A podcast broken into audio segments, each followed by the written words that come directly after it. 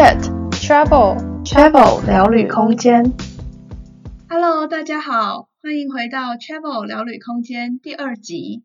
我是 Alice，我是 Jessie。一开始又到了我们的每周分享时间，这个礼拜由 Jessie 我来和大家分享。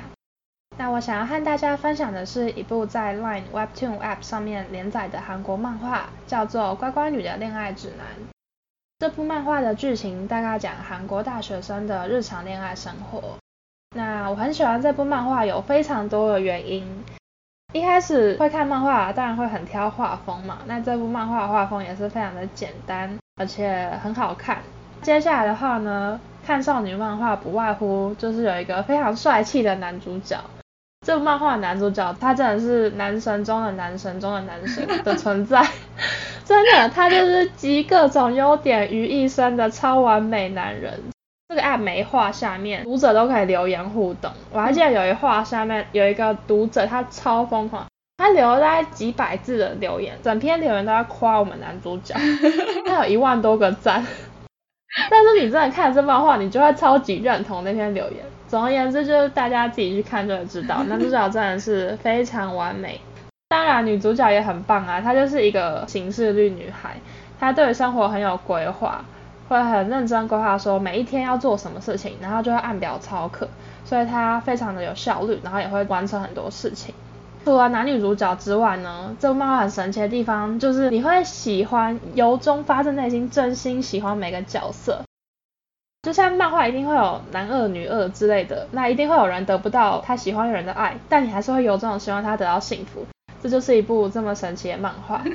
除此之外呢，这部漫画的爱情观三观非常的正确，很多那种少女漫画都要么一堆渣男，要么就劈腿，要么就是同时喜欢两个人啊，就是各种奇葩的剧情。但这部漫画不会，它就是非常正确的爱情观。虽然一个角色很喜欢一个人，他会有这种希望对方得到幸福。总之，你看这漫画身心舒畅，身心舒畅还有另外的原因呢，就是这漫画同时还非常的搞笑，我真的觉得他太厉害了。他可能前一幕是男主角很帅气的英姿，然后下一幕就直接给你一个搞笑画面。假如说他前一幕我是刚起床那种甩头发那种英姿，然后下一秒就啊。落枕啊之类的，你就会看了整个大爆笑，他真的超搞笑的，就不管是这种剧情的梗，或是画面的好笑，或是他会玩一些时事啊什么很有趣的梗，真的超好笑的，你就会各种喜欢，角色好可爱又很好笑，就哦真的好喜欢。那个时事是什么时事啊？也不知道算不算时事，就是他会结合其他你知道的东西，假如说他会结合一些电影梗，oh. 或是其他漫画的梗，oh. 然后你看了就会觉得它好真实。就很像一个朋友跟你聊天，然后再用电影梗之类的东西，就真的我不知道怎么形容，就很好笑。嗯、他的他的梗就是非常多元，一直都会觉得很好笑。对，嗯、然后最后还有一点，这部漫画的穿搭，它根本就是可以变成穿搭指南。男主角、女主角、男二、女主角的朋友，就每个人的穿搭都超好看。我在看漫画的时候，真的是差点要停不下来，就想狂截图，因为他们的穿搭真的太好看了。我如果就是狂截图，我就不用看这部漫画，因为我就是从头到尾都在截图。这样穿搭真的很好看，我真的我真的很认真想要从头看这漫画，然后就认真以截图为目的，把他我喜欢的穿搭全部截下来。真实生活中有在卖的衣服吗？对对对，还是是他自己设计自己创？我也不确定，但因为它是韩国漫画嘛，所以它的穿搭风格就会比较韩系，就会是很好看，你就觉得很像在看那种韩系网拍拍卖那种 IG 账号的那种风格。虽然刚刚说最后一点，但还有真正的最后一点，就是我刚刚有提到的女主角是一个行事力女孩嘛，所以每次看到她很认真的在过她的生活的时候，我就会反馈自己说啊，我怎么还躺在床上看漫画？我应该好好振作，跟她一样，好好努力过我的生活。所以这个漫画真的是综合各种优点，你看，你可以看到帅气的男主角，会看到可爱的女主角，身心舒畅，看到正确的爱情观，想要疗愈身心可以看一下它的搞笑部分，然后你想要学穿搭，你也可以看这部漫画，你想要好好振作，你也可以看这部漫画，怎么会有这么优质的漫画呢？所以它就是我目前为止真的非常喜欢的一部漫画，而且它还在连载哦，哦，还没有完结，好吧？对，所以很棒。而且还是正版漫画哦，你可以支持作者，各种推荐，我真的由衷推荐。嗯，你看你还可以学穿搭有没有？是不是很棒？好，那欢迎喜欢少女漫的大家去看《乖乖女的恋爱指南》哦。没错，一定要看看，而且看完之后就会很想要吃韩国烤肉或炸鸡。看完之后可以跟 Jessie 分享一下故事剧情，讨论一下。来跟我聊天留言，我们可以一起膜拜男主角。这样你的情敌就变多了。不会啊，我我没有想要介入他跟女主角之间。哦。因为女主角也太优秀，我就是小粉丝的概念。哦。没关系，各位来吧，跟我讨论。那今天的分享就告一段落了，我们要开始正片。没错。今天我们要讲的是 Couchsurfing 的功能和一些使用的小技巧。嗯、那一开始我会讲 Host and Surf 沙发主和沙发冲浪的冲浪客。一开始 Couchsurfing 叫这个名字是因为有人家里有空的沙发，想说可以提供给一些旅客，让旅客可以不用花太多钱的找到一个安稳的地方住，然后沙发主也可以交到朋友，所以才取这个名字的。沙发客有一个免费的住宿，那他付出的可能是他的故事。那沙发主提供的这个空间，他也可以交到一个朋友啊，或是得到一个新的国家的知识等等。他是以一个互惠、互相付出、互相获得的初衷，也不是说真的就让你有一个免费旅馆的概念。对啊，因为去人家家里不跟人家交流也很奇怪嘛，所以大部分人一定会聊一聊，就算只是待在家里休息，边划手机边聊，也是一个还蛮不错的聊天方式。一定都有一些交流嘛，毕竟来自不同国家，一定都有一些哦疑问。大家听到这里一定会很好奇，Coach Surfing 叫这个名字，那所有的 surfer 都一定会睡沙发吗？其实不会哦，这很看沙发主，因为有的人自己住，他可能自己租的是一整层的房子，嗯，就会有好几个房间，嗯，可是这些房间不一定会给家人或朋友住，可能他就觉得偶尔会有朋友来，所以他想要空着。在必要的时候交换他的朋友，这些房间其实有时候也会给 surfer 们住，所以其实有的人会是有独立房间的，当然也是要有心理准备，你可能要睡沙发或者是打地铺啦。嗯，对啊，就像我之前有去住过一个人家，他家就是像 Alice 刚刚讲的，就是一个家庭式的空间，一整层都是他一个人住。他是一个德国人到西班牙工作，然后那个房间是他的公司配给他的，那、嗯、他觉得这个房间实在是 way too big，套用他的话讲，嗯、他说对他一个人来说真的太大了，而且他甚至还很懒，他就直接把他主卧室的床垫搬到客厅，自己一个人坐在客厅。嗯 然后其他房间都空的，因为他就觉得很懒啊，就是很大，他要走来走去，就是如果他要去客厅或者去餐厅吃饭，他要从主卧室走出去，所以他最后直接住在客厅。是有没有这么懒啦？对，我有一个自己的房间，而且还是舒服的床，然后有自己的空间。嗯、但是我也是有住过，就是睡沙发或是睡地板的，嗯，就是见仁见智啦。对啊，有一些沙发主其实还会规定说，你一定要几点前出门，或者是几点前回来，因为要配合他的上班或者是作息。那有的沙发主会愿意给你他房子的钥匙，代表说你就随时可以回来，嗯、这种就可能没有门禁时间这样。嗯，对啊。另外一个点就是，有的沙发主会希望他可以带沙发客出去外面玩，可能吃东西呀、啊，在外面聊天，或者是见他们的朋友，跟他们朋友一起玩这样。有的沙发主就可能比较忙一点，或者是他比较注重自己的空间，嗯、所以就顶多就在房子里面跟你聊聊，可是他就比较不会去干涉你在房子以外的时间。嗯，讲了这么多沙发主的规定，那想说一下我们这些冲浪客要怎么去看这个沙发主适不适合我们呢？因为 Couchsurfing 上面有很多账户嘛，其实有的账户会写说他们接不接受冲浪客。他会在上面写 accept guest 或 maybe accept 或者是 not accept，所以其实我们要自己去看他的状态来去选，说到底要不要寄信给他，问他说我们可不可以去他们家住这样。嗯，就是如果他的状态是写 accepting guest，那这种的成功几率通常都会比较高嘛。那如果他是写 not accepting，当然也是可以寄信看看，当然成功率就比较低啦。对啊，嗯、对啊，就像 Jessie 在第一集讲的。希望 hand out 的人，可是他其实还是愿意给你们住。对啊，对啊。另外一个要注意的部分就是那些人的自我介绍，如果写的很少的话，那其实有很大的几率他是新办的账户，或者是他没有这么有热忱，对于想要交朋友或 coach serving。因为我其实也看到蛮多人在说 coach serving 是有一夜情这种状态的。那如果他 他写的比较少的话，这个几率可能会高一点，因为他真的比较没有在用心经营他自己的这个账号。嗯，对啊，而且从一个人的个人简介就可以看得出来这个人是怎么样子的人。嗯，那自我介绍没什么写的人就，就嗯，你就不知道这个人是怎么样的人，你也不会特别想要认识他嘛。自我介绍写的多的人，有一些他写的很多，但其实都废话。但有些他写很多，他就是真的很认真在介绍自己。这种东西当然是你看了，你就会知道你想不想认识这个人，你跟这个人有没有合拍。嗯对，所以通常自我介绍写多一点的话，会有比较高的几率找到 host 啊，或是你被人找，或是有人想要跟你 hang out。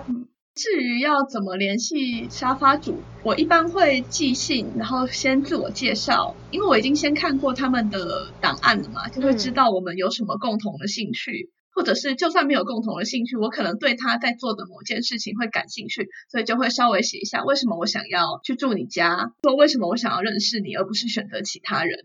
当然也有，因为没有人要接受我，所以我只好选择你的这种状态了。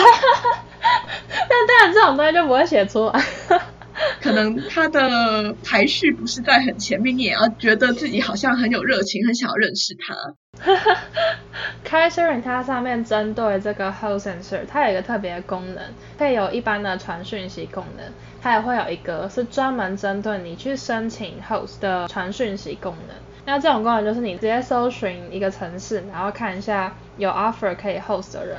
那你点到他的页面了之后，你就可以先看他的状态。他有个你可以 check availability，就是他他有时候有些沙发主会先把他哪段时间不能 host 的时间 block 起来。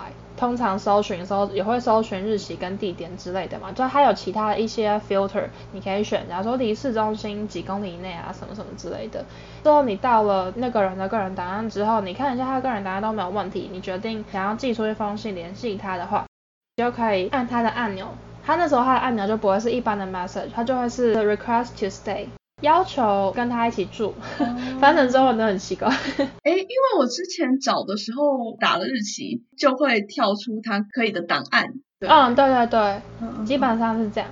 上面还是可以去看他的时间，就是如果你已经到了个人档案，你要换时间的话，然后有些就会出现一个日历吧，然后你就可以看。对对对，从那个 request to stay 的按钮进去之后，你就可以打 Alice 刚刚说的自我介绍信。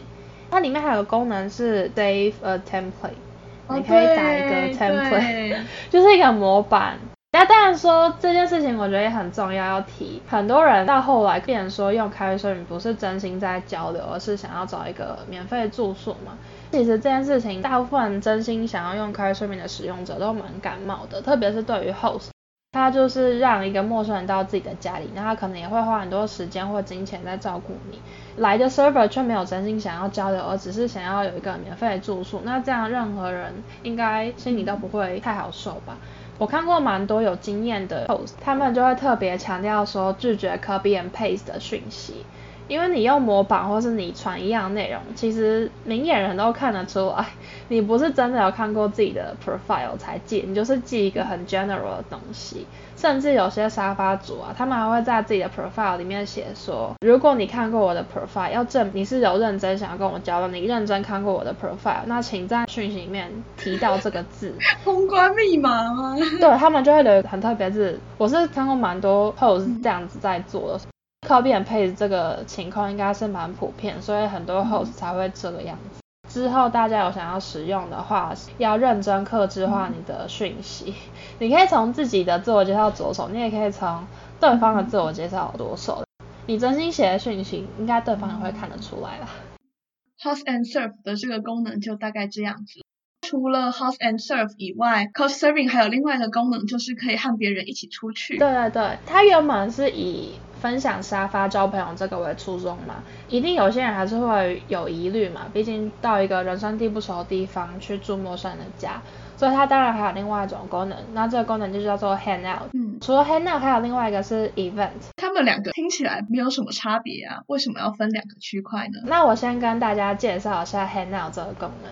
Hangout 这个功能呢，就是你可以写说你到 Handout 这个页面嘛，然后他会先问你说你想要干嘛，你就可以先选你。它有一些基本的选项，或是你可以自己打你想要干嘛。那它基本的选项就会有 wants to hang out，或者是 wants to grab a drink，wants to have dinner，wants to grab some food、嗯、等等一些你想要在这个城市跟新认识的朋友做什么事情，你就可以写。嗯那刚刚那些就是它基本的模板。那如果你有一个特别想做的事，你假如说哦，我想要去某某某美术馆，也可以客制化自己打。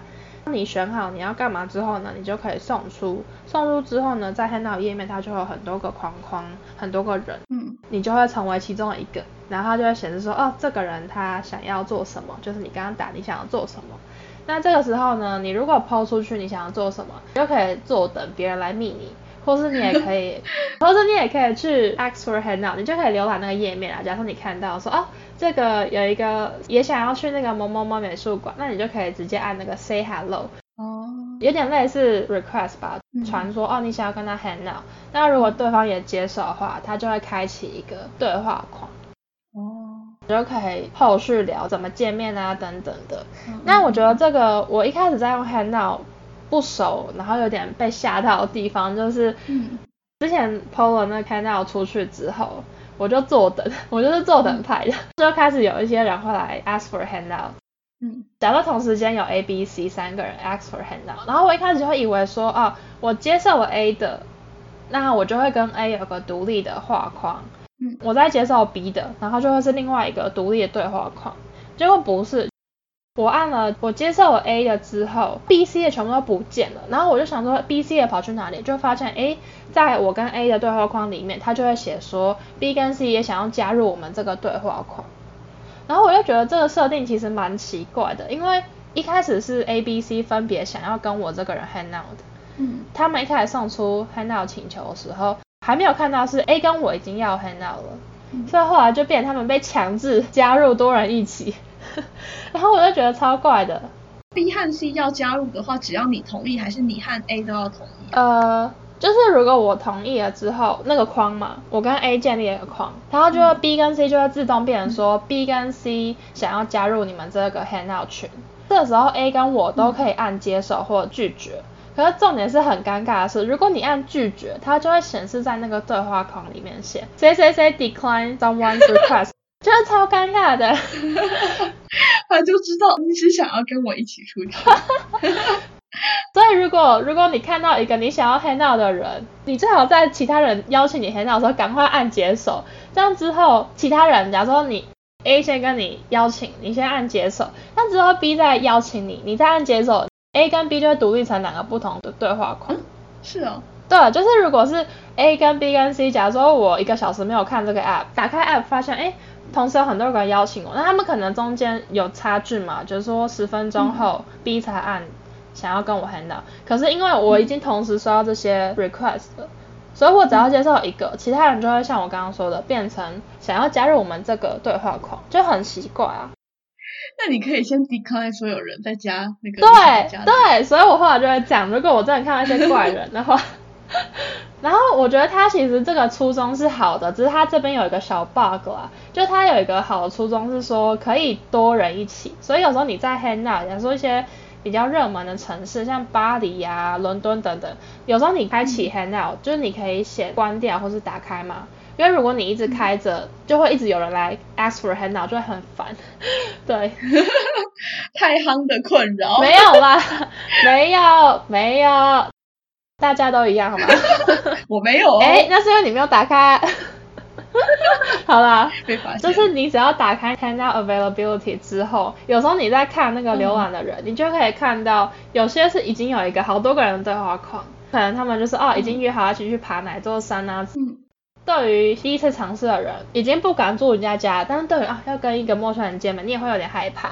你如果是加入这种群体 Hangout，应该会更安心吧？因为里面可能有男有女啊，人也很多，然后又要去爬山什么，感觉就像是你去参加一个活动，它有这个好处。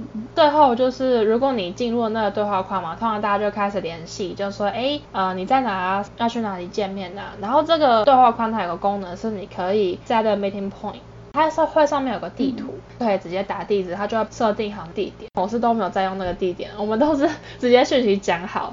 就直接见面，或者是很多人都会直接说要换 WhatsApp。我那时候主要是在欧洲用嘛，那边的人大部分使用的聊天软体都是 WhatsApp，因为 Couchsurfing 它的聊天讯息的使用者体验真的没有很好，所以很多人都会说要不要换 WhatsApp。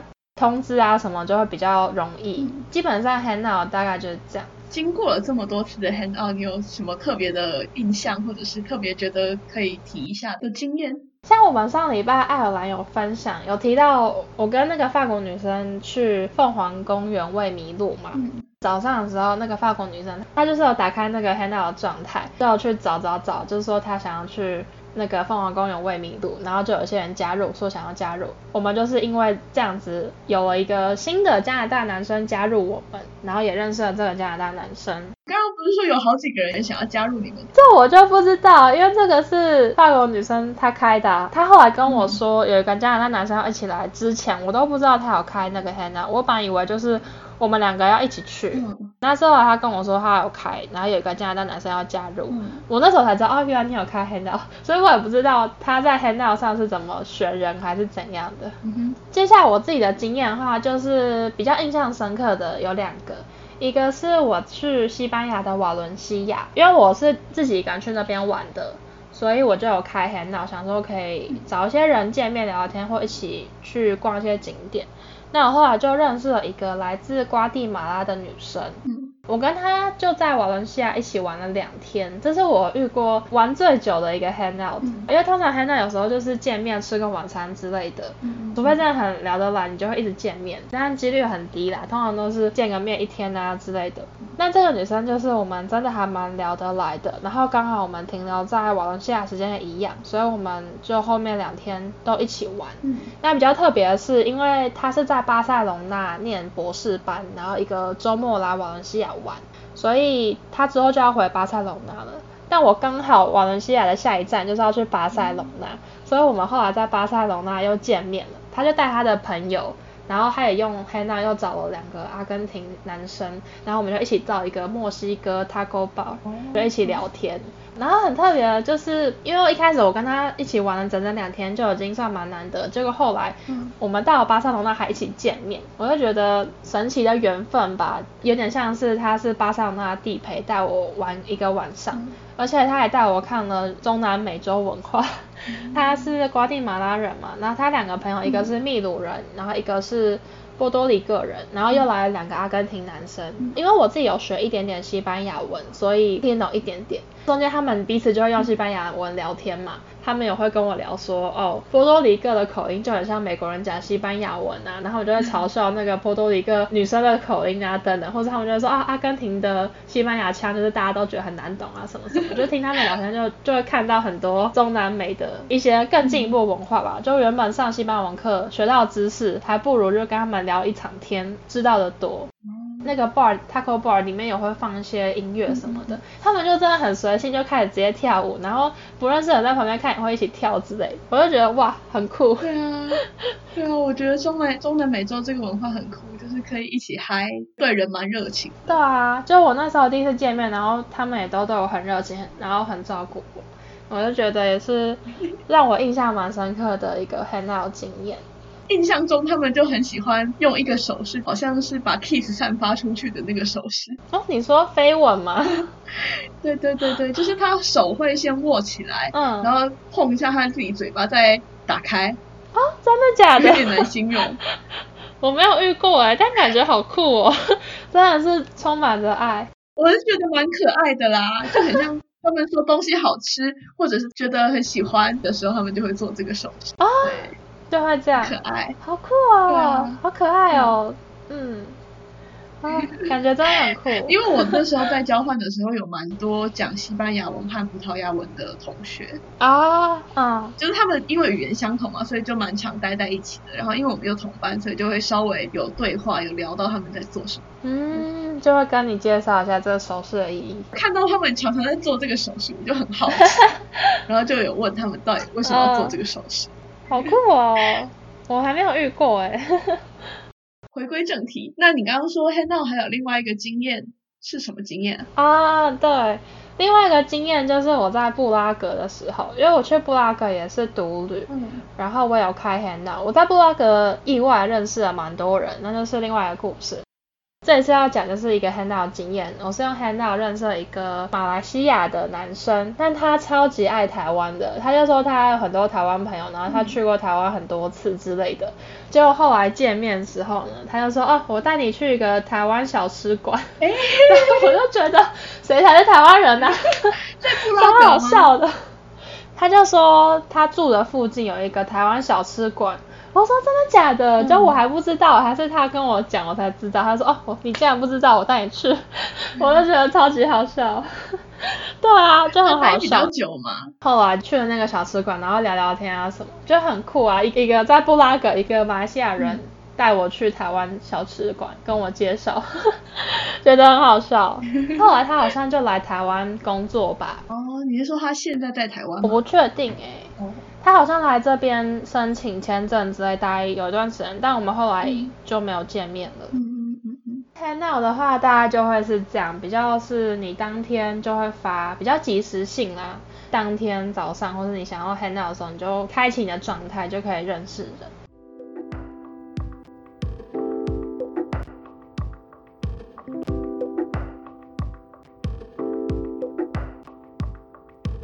休息一下，现在是广告时间。喜欢我们的故事吗？欢迎到我们的 Facebook 粉丝专业和 Instagram 和我们继续聊哦。我们的 Facebook 粉丝专业叫做 Travel 聊旅空间，你可以在网址的地方打 facebook.com 斜线 C H A V E L S P A C E C H A V E L S P A C E，那我们的 Instagram 也是一样的账号哦，你可以直接搜寻 Travel Space C H A V E L S P A C E，那就期待在那边看到你们喽。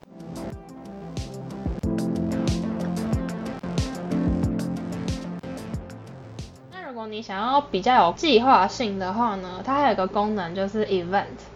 那这个 event 就是在它的页面上，它会列出你所在地点的地方有哪些 event，哪些活动。它会侦测你的定位嘛，嗯、所以假如说你现在来到了巴黎，在 event 那边就会给你看巴黎这边有什么活动啊，按照时间排下来。嗯、或是呃，你如果现在还在台北，但你想你之后要去巴黎，你也可以先在开税面上搜寻巴黎，然后就看，诶，在巴黎那边有什么活动，你就可以先看，然后先安排你的行程。在时间规划上跟 Handout 比比较没有那么及时，你可以预先规划。那 event 上面的话呢，通常每个城市都会有一个自己的 Couchsurfing Weekly Meetup。嗯。那这个活动的话，有些是官方 Couchsurfing 官方会派人举办，那有些是可能原本官方举办，那后来就变有人接手的一个，算是 event 上最正式的最大的活动吧。嗯。因为我我的经验来看，通常这个 Weekly Meetup 都会是最多人参加的。嗯。那除了这个 Weekly Meetup 之外呢？也会有一些 hostel 啊，或是有些人自己举办的 tour，就会 po 在上面，看你要不要参加。那有些可能要收费，有些可能不用收费，或是有些人他们就会是一个单独旅人，他他就会 po 一个 event，说他之后想要去哪里玩，有没有人要一起。那这个状态其实跟 handout 很像，只是 handout 可能是当天的，然后 event 的话，你就可以先 po，预先规划。甚至我还看过有一些人是，他就 post 说他想要找 host 找不到，然后就创了一个 event。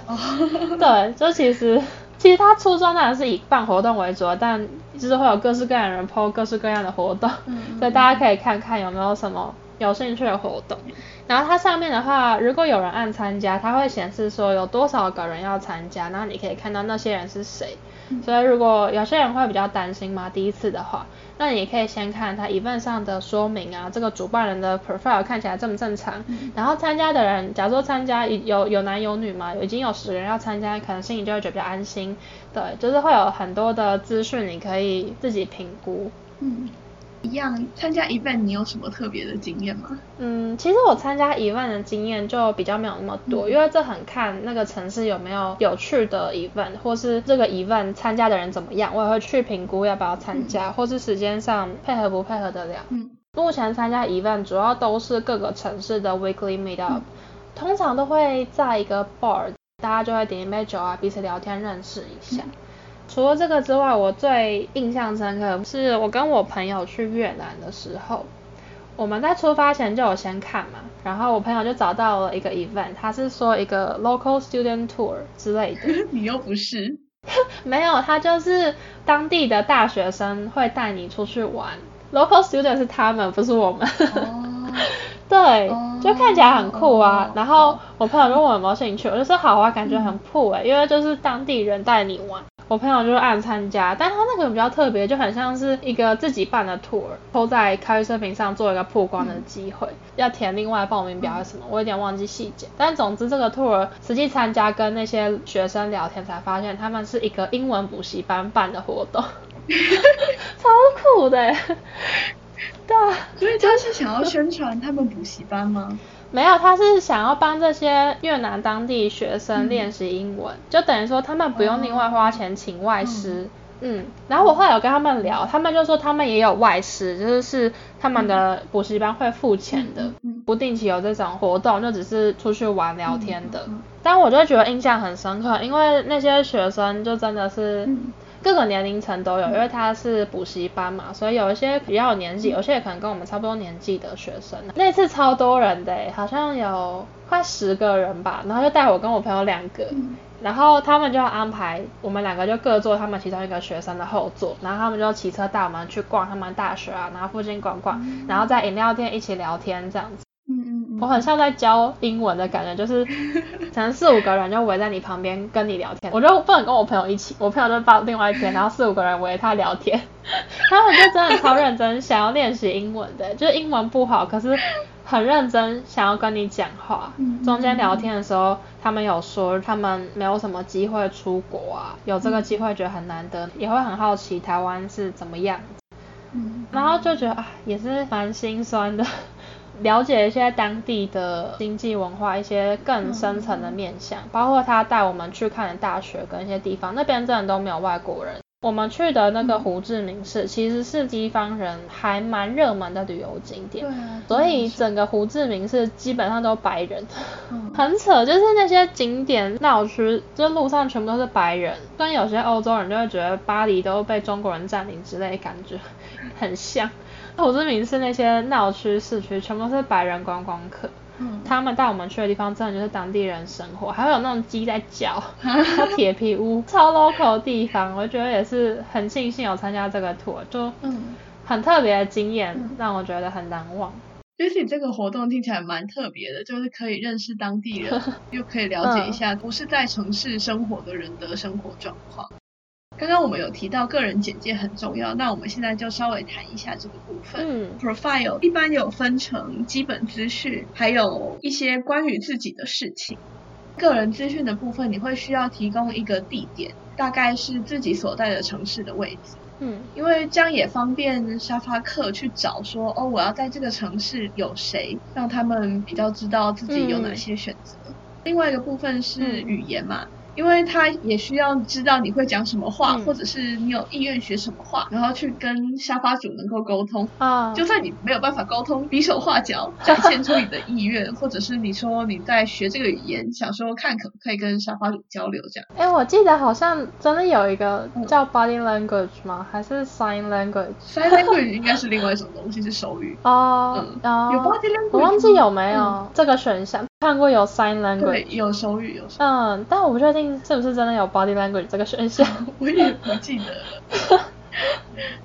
那还有另外一个是 description 的部分，这边比较像自我介绍，嗯，还有你的经验或者是你的一些体验。个人简介里面它会显示你资料的完成度，就有点像交友软体，根本就一样，好不好？但 LinkedIn 也有啊。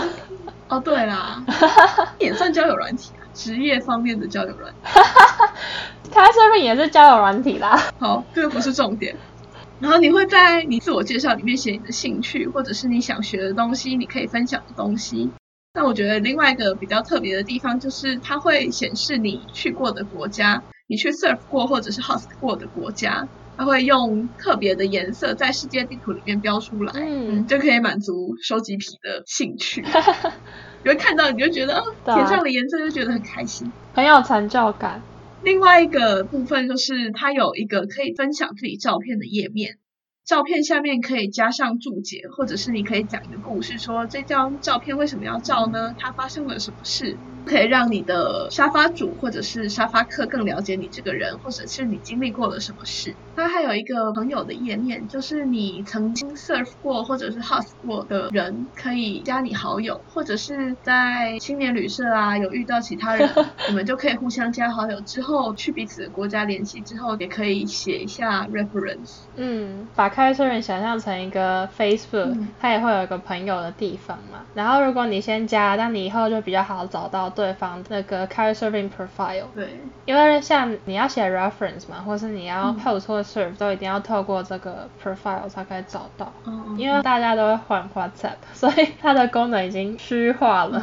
哦，就是如果真的要保持联系的朋友的话，就会换 WhatsApp 嘛，就会透过，假如说你可以加 Instagram，可以加 Facebook，就不一定会只通过 Couchsurfing 联系。嗯另外一个部分是 My Home，沙发主会提供资讯，说他的家有什么规则。像我刚刚在一开始提到的，可能他会有门禁时间，他愿不愿意给你钥匙，或者是他家里的状况有没有床，还是你要睡沙发，还是你要睡地板，嗯、或者是他有没有室友之类的。嗯，在 My Home 这个页面呢、啊，它有一些项目是选填的，如果沙发主没有填的话，就不一定会有。但有些的话，它是选项的。有选的话都可以看到，像是有没有养宠物啊，欢不欢迎宠物啊，或是可不可以抽烟，或是他家是什么样的状态，像这一点我觉得还蛮重要的，因为我自己在找沙发主的时候，我就会去 filter 这个状态，这个状态就是它有分 share room、single room、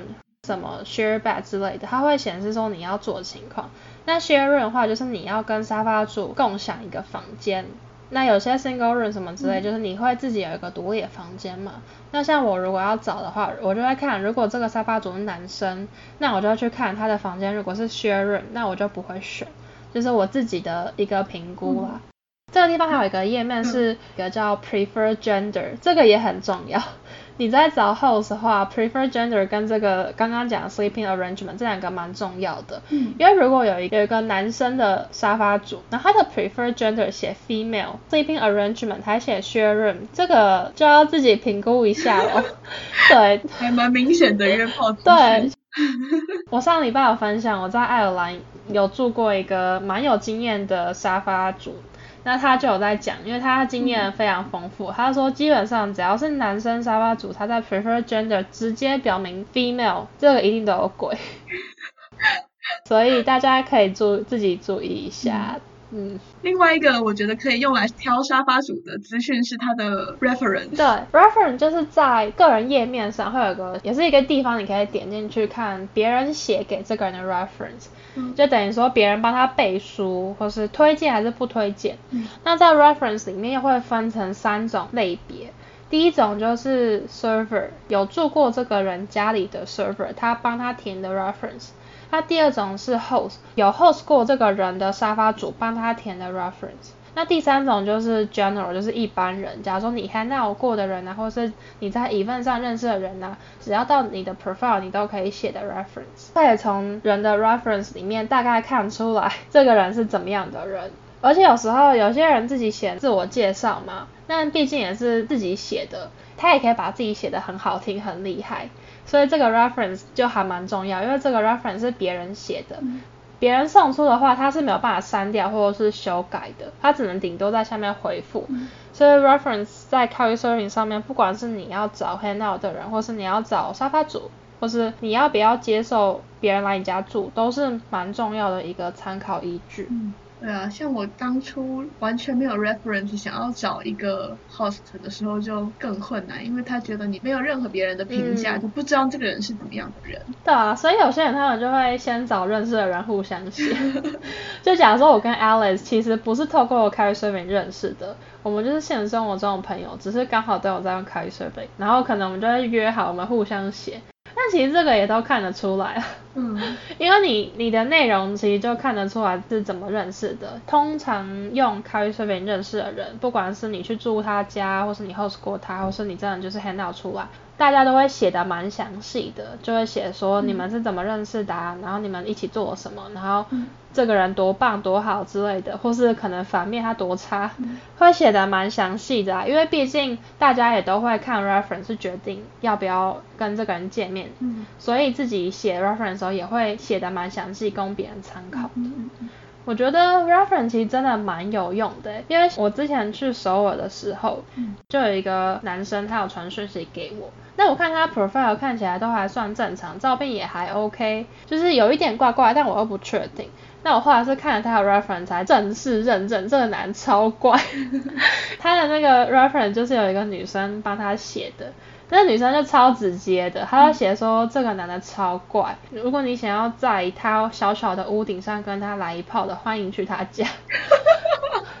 我就觉得哇，就很感谢这女的写的很直接。嗯，对，她就说这个男的就是想要找一个短期的 girlfriend 之类的，嗯，他其实就是有目的的嘛。那他的 profile 里面有说要女的，然后又是学人吗？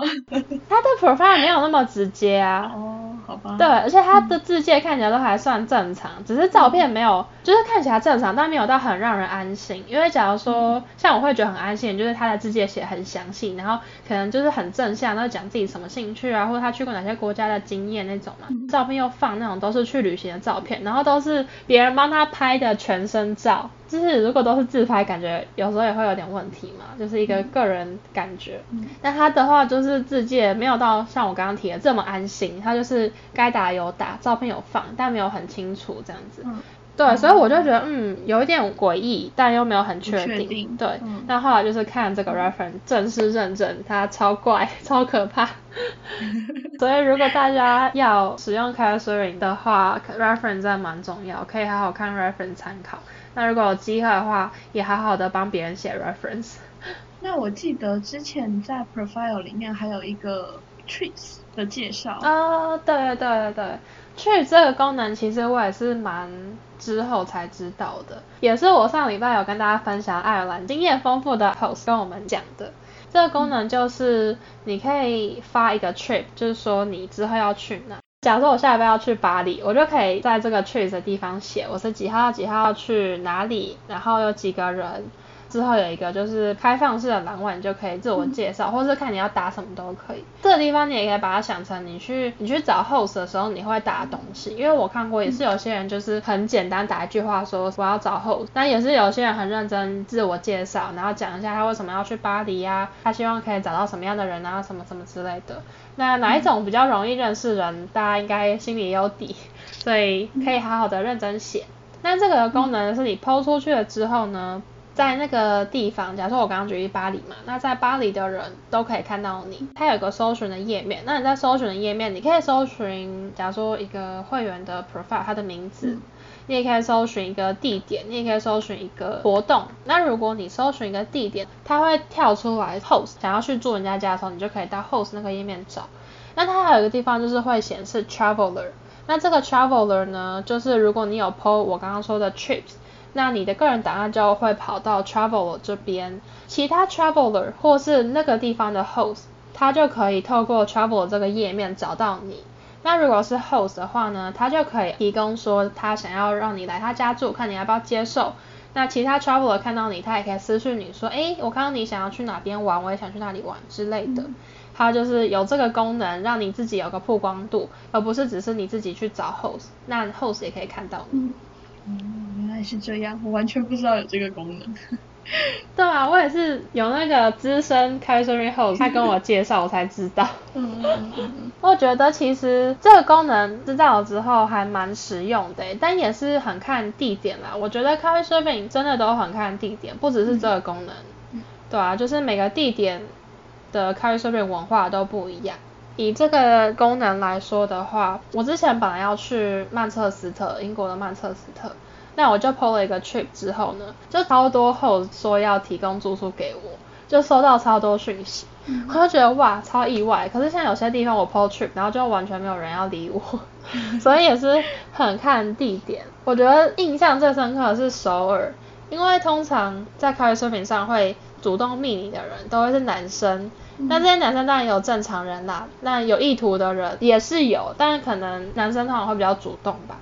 我觉得首尔让我比较意外，是我 po 了那 trip 之后，有蛮多女生来私讯我的，嗯、所以我后来就跟三个女生出去见面，然后一起玩了一天，嗯、就有交到变得蛮好的朋友，嗯、我就觉得还蛮意外的，因为很少会有女生主动私讯你，而且我们最后还真的变得蛮好的朋友。所以我觉得还蛮意外的。嗯，对啊，我就觉得韩国的女生比较愿意认识人诶，因为我之前在学校的时候也是有交换学生是女生，韩国人，也就是真的会主动来跑来跟你聊天。